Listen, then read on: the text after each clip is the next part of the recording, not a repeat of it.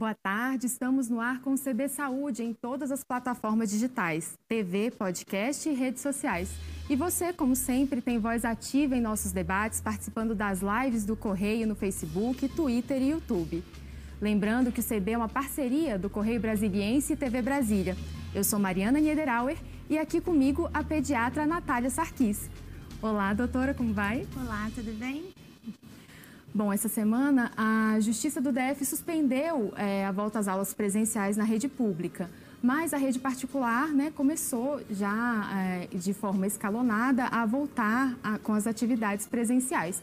Na sua análise, quais são as medidas necessárias para que a segurança sanitária das crianças e, por consequência, também dos familiares seja mantida? É o que acontece. A gente fez uma, uma avaliação que o risco da gente retornar à escola ou ficar em casa, o risco era, era para o desenvolvimento da criança, é melhor que essa criança retorne à escola. Então foram feitas algumas orientações para as escolas particulares para elas retornarem como por exemplo o uso da máscara, a higienização das mãos, é, o distanciamento né, das, das crianças à medida do possível dentro da sala de aula e principalmente a orientação para a família sobre o que as escolas estão fazendo. Uhum.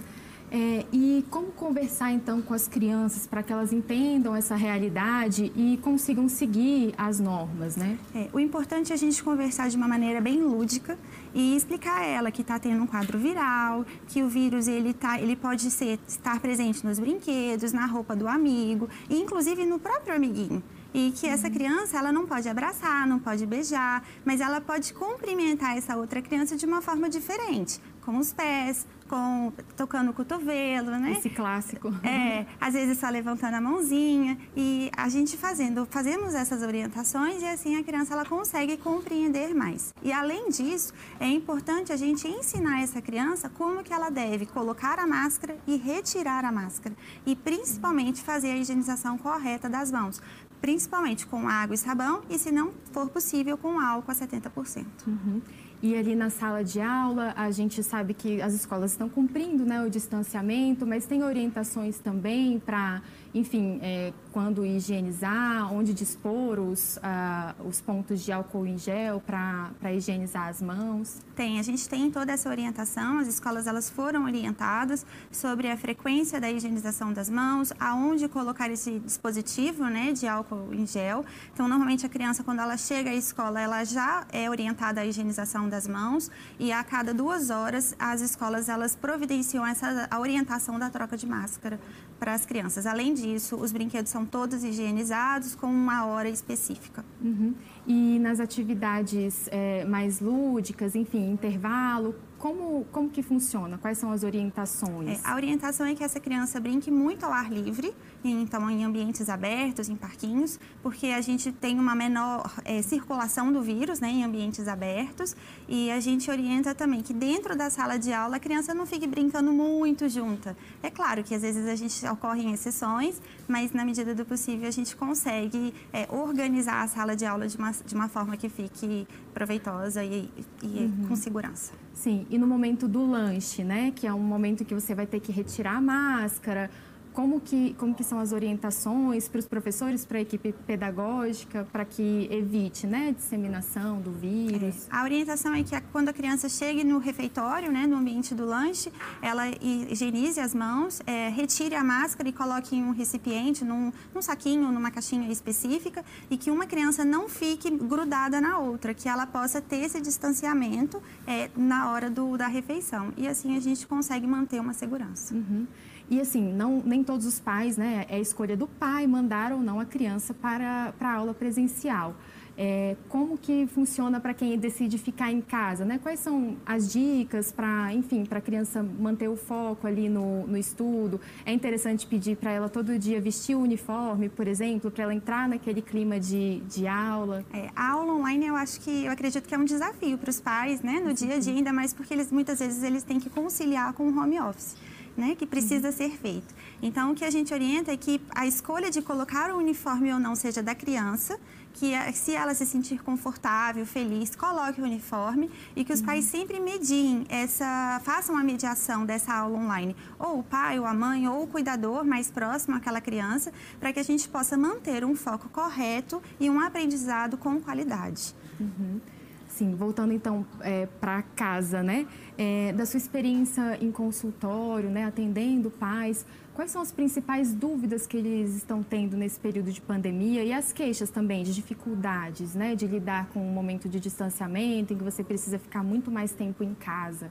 Sim, as crianças elas têm sofrido muito com esse distanciamento, com o isolamento social, elas não compreendem por que, que elas têm que ficar tanto fora, né, tanto longe dos amigos, né? Esse uhum. contato uhum. é muito difícil. Então, o que a gente tem orientado é que os pais conversem muito com elas, é, expliquem o que realmente está acontecendo e às vezes comecem a observar se não vale a pena o retorno à escola para o melhor desenvolvimento neuropsicomotor daquela criança, porque uhum. o que a uhum. gente tem observado é que o índice de, de depressão, de ansiedade infantil nessa época da pandemia aumentou muito e é justamente pelo uhum. fato do isolamento. Então a criança ela está em casa, ela não se adapta muitas vezes àquela atividade online, os pais estão ausentes, estão fisicamente em casa, mas estão ausentes por causa do trabalho uhum. e a criança muitas vezes se sente sozinha e aí acontece a ansiedade. Então às vezes o retorno à escola é positivo. Mas para aqueles pais que acreditam que é melhor ficar em casa, que eles conseguem dar esse suporte, a orientação é que eles brinquem muito com a criança, evitem telas, que eles fiquem assim juntos, brincando. Um jogo da memória, um quebra-cabeça, um desenho, uma colagem, é, brincadeiras ao ar livre, como andar de bicicleta, brincar de bola brincar de boneca, sentar no chão para poder é, é, dividir aquele momento com a criança. E a gente uhum. sabe que essas atitudes irão diminuir a chance de ansiedade, de depressão na infância. Uhum. E, bom, é, a gente tocou num assunto aqui, acho que é um dos temas desse, desse período, que é o uso de telas, né, pelas crianças. Como que isso pode afetar o desenvolvimento de crianças, de adolescentes, de bebês até, né? Porque muito em casa acaba que fica cada vez mais difícil, né? Evitar esse contato com telas. Sim, com certeza. O uso de tela na, no período da pandemia, ele aumentou exponencialmente. É, o que acontece é que os pais, por causa das atividades de casa, as próprias atividades rotineiras, ou mesmo por causa do trabalho, eles colocam a tela para a criança ver porque a criança fica ali intertida, ela não, não dá trabalho, vamos dizer uhum. assim. E é, o que, que acontece? Quando a criança está em frente à tela, ela acaba não desenvolvendo. Eu não tenho estímulo neurológico ali. Então, a criança não está tendo experiência sensorial. E o que, para o desenvolvimento, a gente precisa dessa experiência. A criança precisa pegar, ela precisa experimentar. E na tela a gente não tem isso. E, além disso, a gente tem um maior número, maior tempo de tela na infância, faz com que a gente possa ter problemas visuais também. Então, a gente observa uhum um aumento de miopia, por exemplo. Então, é um fator que a gente precisa ficar atento. Sim. E aí, é, você já falou algumas coisas, né? Algumas, é, algumas orientações, como o jogo da memória. Tem alguma outra dica, assim, caso outras opções?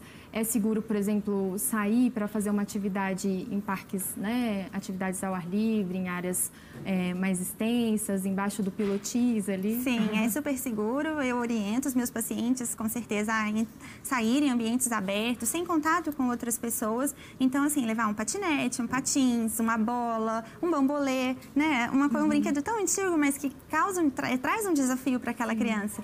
É, ou simplesmente levar uma toalha e fazer um piquenique no parque, entendeu? Uhum. Só com aquela criança, com aquela família, é, eu acredito que isso vai trazer muitos benefícios. Sim.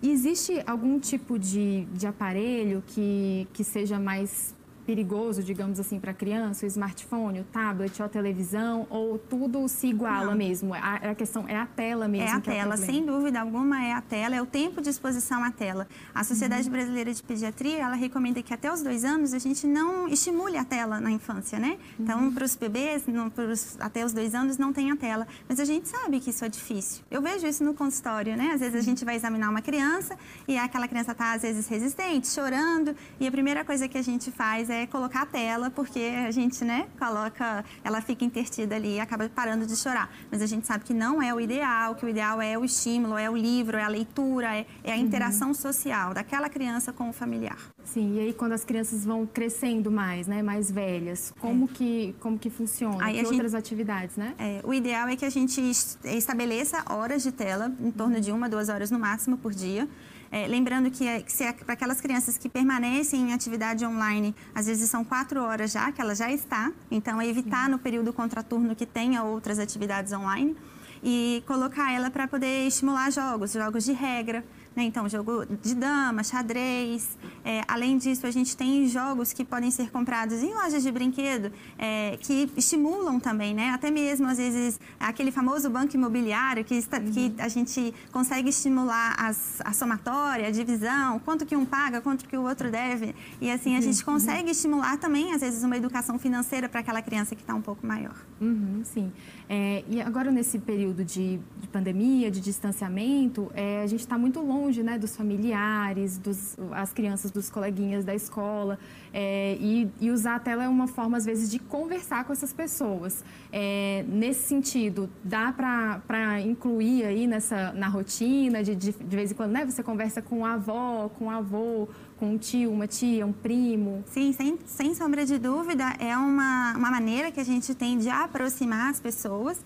É, inclusive no consultório, quando eu tenho uma criança maior, em torno de 7, 8 anos, que está tendo uma dificuldade com o distanciamento, às vezes eu oriento fazer uma videochamada com a coleguinha da escola e elas brincam de boneca sabe? Brincam ali, interagem, jogam algum joguinho, tudo de forma online. E isso aproxima, isso traz acalento e faz com que a criança fique melhor, fique mais feliz. Uhum, legal.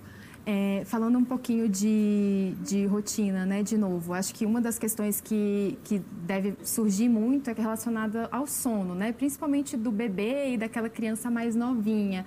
É, Está sendo mais difícil, na sua opinião, chegar àquele momento ideal para todo pai, que é ter a criança dormindo durante a noite toda sem despertar?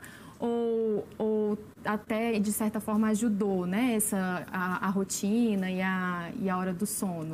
É, eu acredito que essa questão do sono durante a pandemia, ela atrapalhou um pouquinho. Porque como as crianças estão mais em casa, elas não têm uma rotina tão bem estabelecida como horários de acordar, de dormir, horários de refeição e estímulos ao longo do dia, essa criança, quando chega à noite, ela está com energia com sobra e aí ela não quer dormir. E aquele momento de que o pai fala, vamos dormir, gera uma insônia comportamental. Então, ela, a criança não quer dormir de jeito nenhum. Então, a, o pai leva a criança à cama, mas ela fala, eu tô com fome, eu tô com sede, eu quero fazer xixi, eu quero fazer cocô. Ou ela não fala, né? No ou, caso do bebê, é, ela no caso, chora. No bebê, ele chora. E aí, ele se joga para trás, ou às vezes ele fica em pezinho no berço. Então, o que eu oriento nesses casos é que a família tente estabelecer uma rotina. E essa rotina, ela sempre começa com o horário que a criança vai dormir. Ah, então, por exemplo, eu quero que a criança esteja dormindo às 8 da noite. Então, eu já começo uma rotina de sono uma hora antes, por volta das 7 horas. Então, eu vou dar um banho, eu vou dar o jantar, eu vou fazer uma atividade mais tranquila, como fazer uma leitura, brincar com uma massinha, como, por exemplo, no caso de uma criança mais velha. E isso faz com que a criança entenda que a atividade está diminuindo a intensidade e que ela vai dormir. E aí, durante o decorrer do dia, é importante que a criança tenha rotina. Então, o horário das refeições tem que ser sempre os mesmos. Horários de brincar, horários, às vezes, de fazer nada, que é importante a criança ter um tempo livre para ela fazer o que ela quiser. Mas a, a, criança que, ela, que você tem uma rotina, ela se organiza de uma forma melhor e ela passa a ser uma criança que, estruturalmente, à noite, ela está mais organizada e ela consegue dormir com mais facilidade. Aí, chega à noite, tem esse horário que a gente chama de ritual do sono, né? Que é interessante justamente ter essa, diminuir um pouquinho, né, as luzes até e ter essas atividades é, que não despertem tanto, né, a criança, que não agitem tanto. Isso, a gente orienta sempre que uma hora antes do horário estabelecido para o sono, os pais ofereçam um jantar ou uma alimentação para a criança, é, façam o ritual do banho e após o banho é, façam alguma atividade que seja mais lúdica, mais tranquila, como por exemplo uma leitura. Uhum, legal. É, falando um pouco de rotina alimentar, então, que eu acho que tem muito a ver com a rotina em geral, né? É, como dividir, né, essa, geralmente, essa, essa rotina em casa E, e os preparos também, que a gente, como está saindo menos, né, é, é interessante se organizar para deixar no início da semana tudo já pronto ou, na medida do possível, tentar todo dia fazer aqueles, ah, aquelas é, alimentações para o bebê, para a criança? É, eu acredito que depende muito da forma como aquela família eh, se organiza durante a semana e qual a disponibilidade de tempo que eles têm. Se é uma família que o home office consome a maior parte do horário do dia e que não é possível preparar uma refeição fresca todos os dias, eu oriento que no sábado ou no domingo eles se organizem e façam as refeições, congelem todas as refeições da criança. E assim, todos os dias eles podem esquentar essa refeição e oferecer uma alimentação balanceada para ela. Caso seja possível preparar o alimento todos os dias, sim, também a gente pode fazer o almoço e o jantar dessa criança. O importante é a gente pensar que essa criança ela tem que tomar um café da manhã. No caso dos bebês, por exemplo, são os, é o leite. Depois ela faz um lanche no meio da manhã, o almoço, o lanche da tarde e o jantar. E algumas uhum. crianças é necessário o uso da ceia, como por exemplo uma fruta ou um iogurte no caso de crianças mais velhas. Uhum. E com relação ao valor nutricional, né? Como balancear essa, essa refeição? Quais são os elementos que é importante ter ali sempre disponíveis para a criança é, comer e, e, a questão de congelar também, se você congelar logo depois, então, que preparou, não, não perde o valor nutricional. Não, não perde. A gente, na hora do almoço e do jantar, a gente tem que pensar que a criança tem que ter acesso a seis grandes grupos, que são cereais e tubérculos, então, por exemplo, arroz, a batata, o inhame, o cará, mandioca, as proteínas como carne vermelha, frango, peixe, ovo e carne suína, é, as leguminosas como feijão, as verduras e os legumes. Então, são seis grandes grupos que a criança precisa precisa ter acesso no almoço e no jantar. E nos uhum. lanches, ela precisa ter acesso a uma porção de fruta. Algumas crianças precisam de um complemento, como por exemplo uma aveia, uma castanha, um bolinho, mas essas orientações elas podem ser feitas pelo nutricionista ou pelo pediatra que está assistindo a essa criança. Uhum. É, e isso é super importante. Sim. É, nesse período agora, aumentou o, o, o, consumo de alimentos menos saudáveis pelas crianças, de lanchinhos, assim, batatinha? Sim, com certeza. Os pais, eles estão saindo menos, eles estão ficando muito em casa e ocorre Sim. um grande aumento do número de preparações feitas em casa pelas mães. Então, os pais estão fazendo bolos, salgadinhos em casa, é, almoços e jantares. Então, a gente tem consumo menos de produto industrializado, menos comida de pacote e, me, e mais comida comida de verdade. E quando a gente, você me perguntou sobre congelar a comida, a gente pode congelar, não tem problema algum. Não, não são perdidas os valores nutricionais do alimento. E, inclusive, a gente pode aquecer essa comida no micro-ondas. Então, preparar uma comida no final de semana e usá-la durante a semana é ótimo, facilita e a criança sempre está ingerindo uma comida saudável. Uhum. É, e a gente estava falando também da, dessa, da, da, alimentação saudável, né, é importante ter o exemplo em casa também, né, dos pais, porque às vezes o pai está comendo uma comida que não é tão saudável e a criança fica com vontade de comer também, né?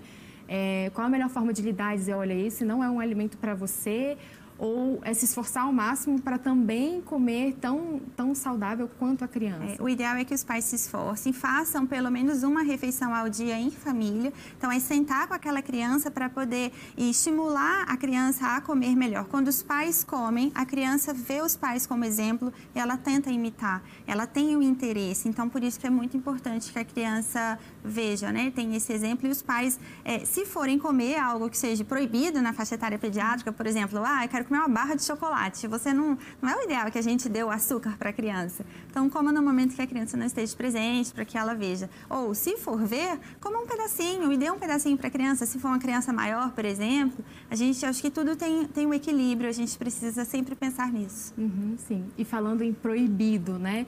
É, tem é, a questão das birras quando que a gente pode, como lidar né, com isso e quando que a gente pode dizer que, que começa essa fase de birras? Um bebê, por exemplo, ele faz birra ou é um outro tipo de comportamento, né? É, a gente tem que lembrar que a gente tem um terrible two, que é a adolescência dos bebês. Quando chegam perto dos dois anos, as crianças elas começam a ficar um pouco mais é, desafiadoras. Então, elas, elas querem algum determinado objeto, ou determinada comida, ou querem fazer determinada ação e o pai, às vezes, muitas vezes, muitas vezes ele é contra isso. Então, isso é normal, é o comportamento, é, faz parte do desenvolvimento neurológico daquela criança. Agora, cabe ao pai saber orientar, saber é, estimular habilidades naquela criança para que ele para aquela criança consiga perceber o que está acontecendo. E aí, a partir disso, orientar. Então, eu gosto muito da disciplina positiva, que é quando você cria habilidades, você estimula aquela criança a pensar no que ela está fazendo.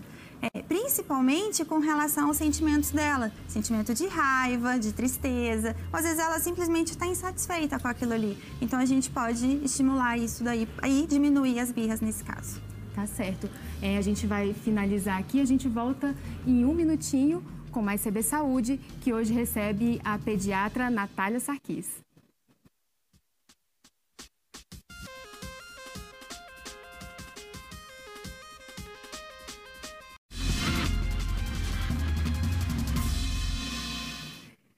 A gente já está de volta e seguimos ao vivo na TV Brasília, nas redes do Correio Brasiliense. Hoje o CB Saúde recebe a pediatra Natália Sarquis.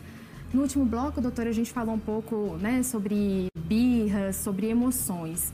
O que, o que mais a gente pode dar de dicas para os pais com relação a isso, nesse período de isolamento, como lidar né, com a situação de que você não pode a toda hora estar tá saindo para fazer alguma atividade, não pode é, falar, com, estar com seus amigos, com seus familiares sempre? É, o que a gente tem recomendado é que as crianças façam atividades que remetam aos familiares. Então, por exemplo, um desenho. Então, a criança desenhar a família, desenhar os avós ou os amigos e mostrar via online. Fazer, por exemplo, uma videochamada e mostrar uhum. aquele desenho para a avó. É, tentar fazer alguma atividade manual que remeta ao amigo também faz toda a diferença. E, além disso, a gente começar a perguntar para aquela criança o que, que aconteceu. Se ela está triste. Ah, se, se, por exemplo, ela queria, por exemplo, pular do sofá né? Que é uma atividade muito comum em casa. Então, assim, eles querem pular o tempo inteiro do sofá, ou pular na cama, e a gente sabe que tem, às vezes, o risco, né? De cair, de machucar. Então, a gente, a gente pergunta àquela criança, poxa, vamos, vamos pensar, se você pular do sofá, o que que acontece? Ó, você pode machucar, você pode cair, e isso faz com que você fique triste e talvez você não consiga brincar mais. Então a gente começa a estimular isso. É, é, você dá à criança o poder da escolha. Ah, se você fizer isso, acontece isso, mas se você fizer dessa forma, vai ser um resultado diferente. O que você prefere? É, como que poderia ser? É, e aí a gente pode e também a gente pode criar quadrinhos das emoções. A gente pode desenhar numa folha de papel várias carinhas, triste, feliz, é, às vezes com sono, às vezes cansado, e, e, estimular a criança a se reconhecer nessas figuras. E a partir disso a gente consegue trabalhar Sim. muito bem as emoções. Até para o caso da criança estar tá muito irritada por conta desse isolamento, é importante, né? Sim. Também fazer essa, essa conversa, isso ajuda também. Ajuda, com certeza. Quando a criança ela reconhece as próprias emoções, ela consegue passar para você o que está acontecendo e você, quanto pai, você consegue ajudá-la. E, se for preciso, conversar com um pediatra e este vai encaminhar, se for o caso, para um psicólogo infantil para ajudar a mediar esse processo. Então, é sempre importante os pais terem uma conversa bem aberta, tanto com a criança quanto com o profissional que está auxiliando. Uhum.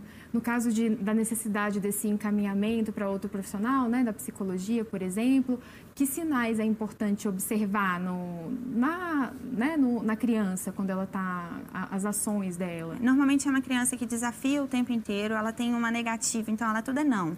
Vamos fazer não sei o quê? Não. Vamos ali? Não. Vamos brincar disso? Não. É uma criança que tende a se isolar no quarto, às vezes ela só quer ficar deitada, dormindo, ela refere uma tristeza, ela fala para você, eu tô triste, ou eu sinto um aperto, eu sinto uma angústia. E isso faz com que a, você tenha sinais e sintomas de que a criança está passando por algum processo de, de alteração de, de comportamento, alteração de, de emoção.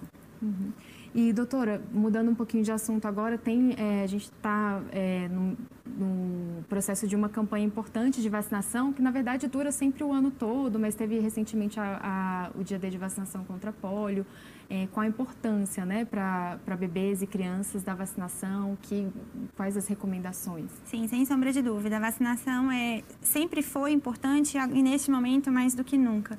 Então, a gente está tendo uma campanha contra a poliomielite que vai até o dia 30 de outubro, então, no caso, até amanhã. Então, os pais de crianças de 1 a 5 anos, mesmo que o cartão esteja atualizado, precisam levar os seus filhos para receber a vacina oral da polio.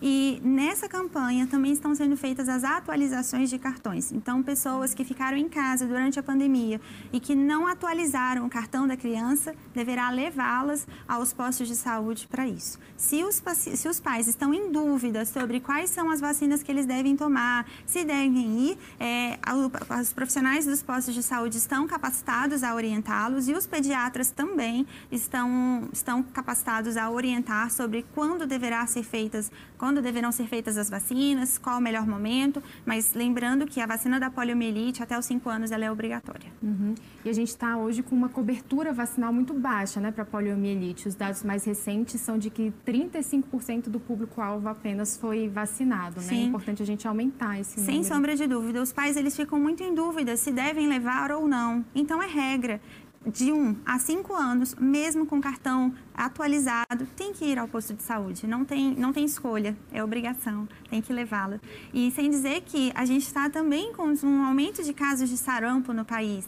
Então, é importante que a, a gente veja se está ocorrendo a atualização do cartão vacinal com relação à tríplice viral para que a gente aumente né, a taxa de vacinação. E houve uma mudança recente com relação à vacinação contra sarampo para bebês, né? A primeira dose foi antecipada. Isso, isso, a gente tem uma dose zero, que ela é feita em crianças a partir de seis meses. É, antigamente a gente fazia apenas uma dose com 12 e uma dose de reforço com 15 meses. Agora fazemos uma primeira dose, a dose zero, a partir de seis meses de vida e, e uma dose de reforço aos 12 e 15 meses sendo que a vacinação de 15 meses ela engloba a vacina da varicela. Então ela passa a ser chamada de tetraviral. Uhum. E acho que muitos pais ficam com receio de vacinar crianças tão novinhas é uma preocupação mesmo? Não. Ou é, o importante é você ter a, a, criança protegida contra esses vírus? Até porque a gente está no meio de uma pandemia que pode causar outras, né, outras complicações, o próprio é, sobrecarregar o sistema de saúde, que é uma das maiores preocupações no mundo todo, não só no Brasil. Sem né? sombra de dúvida. É super importante uma vacina segura, feita há muitos anos e que não tem risco. A gente pode levar, sim, os, as crianças para serem vacinadas.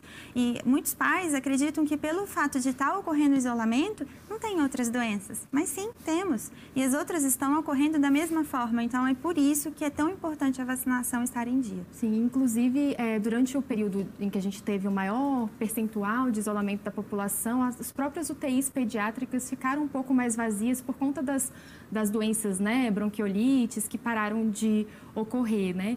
Com relação a essa saída para o posto de saúde, é, com, quais os cuidados? A mesma coisa, uso de máscara, distanciamento? Isso, uso de máscara, higienização das mãos com álcool em gel a 70% e o distanciamento no posto de saúde. Então, é formar fila com distanciamento e isso é seguro. Os profissionais dentro do posto estão todos habilitados e capacitados para fazer uma vacinação segura. Uhum. Quem optar pela vacinação na rede privada também pode ir na clínica ou até tem opções de vir em casa, né? Fazer Sim, a vacinação sem também. sombra de dúvida a clínica particular funciona da mesma forma. Ou você se dirige a ela ou você agenda um dia e horário e você recebe eles em casa com toda a segurança também. Uhum, sim. É, a senhora já tratou alguma criança com Covid-19? Como que, como que funciona né, esse, esse tratamento da criança? É, que dúvidas geralmente os pais que têm um filho nessa, né, com, a, com a doença trazem para o consultório? O que, que acontece? Acho que tem muita dúvida com relação às sequelas ainda, né? Como que a gente vê nesse momento em que as informações ainda estão chegando sobre a doença? Sim, com certeza. Eu já atendi várias crianças com Covid-19. É, a experiência que eu tenho é que normalmente os sintomas eles são bem brandos. É, a, as dúvidas que os pais normalmente me perguntam é se o sintoma começa com a criança ou com o adulto em casa. Hum. Depende. Eu tive várias crianças que o, sim, o primeiro sintoma, o primeiro sintomático da, da casa foi, foi a criança, foi o bebê, e a partir de então os pais manifestaram. Então, não existe regra. A gente sabe que os, normalmente os sintomas na faixa etária pediátrica são febre, coriza, tosse. É, muitos ficam sonolentos, mais prostrados. Algumas crianças mais velhas relataram alteração de paladar e de olfato, mas os sintomas eles são os mesmos da faixa etária é, adulta. E com relação à gravidade dessas crianças, a gente sabe que um número muito pequeno é, de crianças evolui para síndrome né, inflamatória é, e se for feito um atendimento precoce e normalmente a criança ela fica super bem. Sim, e com relação ao atendimento precoce, então é importante ressaltar que é preciso levar as crianças primeiro para as consultas de rotina, né, continuar indo ao pediatra e também é, para o que fazer quando começar esses sintomas. E... Já dar aquele toque no celular para saber aquelas informações iniciais, ter aquela orientação. Sim, sem sombra de dúvida. A criança ela precisa ser, é, a família precisa ser orientada, a criança precisa ser examinada muitas vezes. Então, uhum. para a criança que tem um pediatra assistente, a indicação é entrar em contato imediatamente com esse pediatra. E para a criança que às vezes não tem esse pediatra assistente, por exemplo, é consultada no via SUS, né, no posto de saúde, que ela que ela procure o atendimento atendimento no hospital para que ela possa receber os primeiros cuidados, ser examinada e avaliada de forma correta e a família ser orientada sobre principalmente ao tempo de isolamento. Porque uma dúvida que eles falam é o seguinte: se a criança está bem, posso sair do isolamento?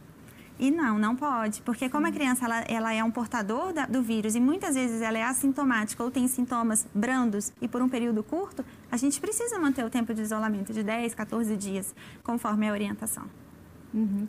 E, e, esses sintomas da, da criança, então, é, já é bom levá-la quando quando percebe os primeiros sintomas, se for o caso do SUS, por exemplo, né? É, Sim, é, é importante não esperar. É, a orientação é que essa criança que esteja com desconforto respiratório, com uma tosse mais intensa, com febre, que ela seja avaliada. É claro que se, por exemplo, a febre apareceu em duas horas, você não vai levar a criança com duas horas de febre. A gente espera em torno de 24 horas para observar se vai surgir outros sintomas, se a criança vai evoluir, às vezes com 24 horas a febre some. Então, às vezes a gente precisa ter um pouquinho de paciência, esperar esse tempo de febre observar e aí, a partir de então, procurar o atendimento médico. Uhum. Agora, para finalizar, nossa última pergunta. É com relação ao, à ida para as consultas de rotina, né, qual a importância de manter, né, voltando um pouquinho no, no início da pergunta anterior para a gente finalizar. Sim, uhum. sem dúvida alguma, as consultas de rotina elas são obrigatórias, é, os pais não podem deixar de ir, porque a partir dessas consultas a gente consegue estabelecer peso e altura dessa criança e colocar ela na curva para saber se ela está com o desenvolvimento é, antropométrico, né, ok, normal, adequado para a faixa etária dela e principalmente fazer o desenvolvimento desenvolvimento dela, avaliar o desenvolvimento neuropsicomotor. Muito obrigada, doutora, pela participação. Agradeço. O CB Saúde fica por aqui e amanhã tem CB Agro. Até mais.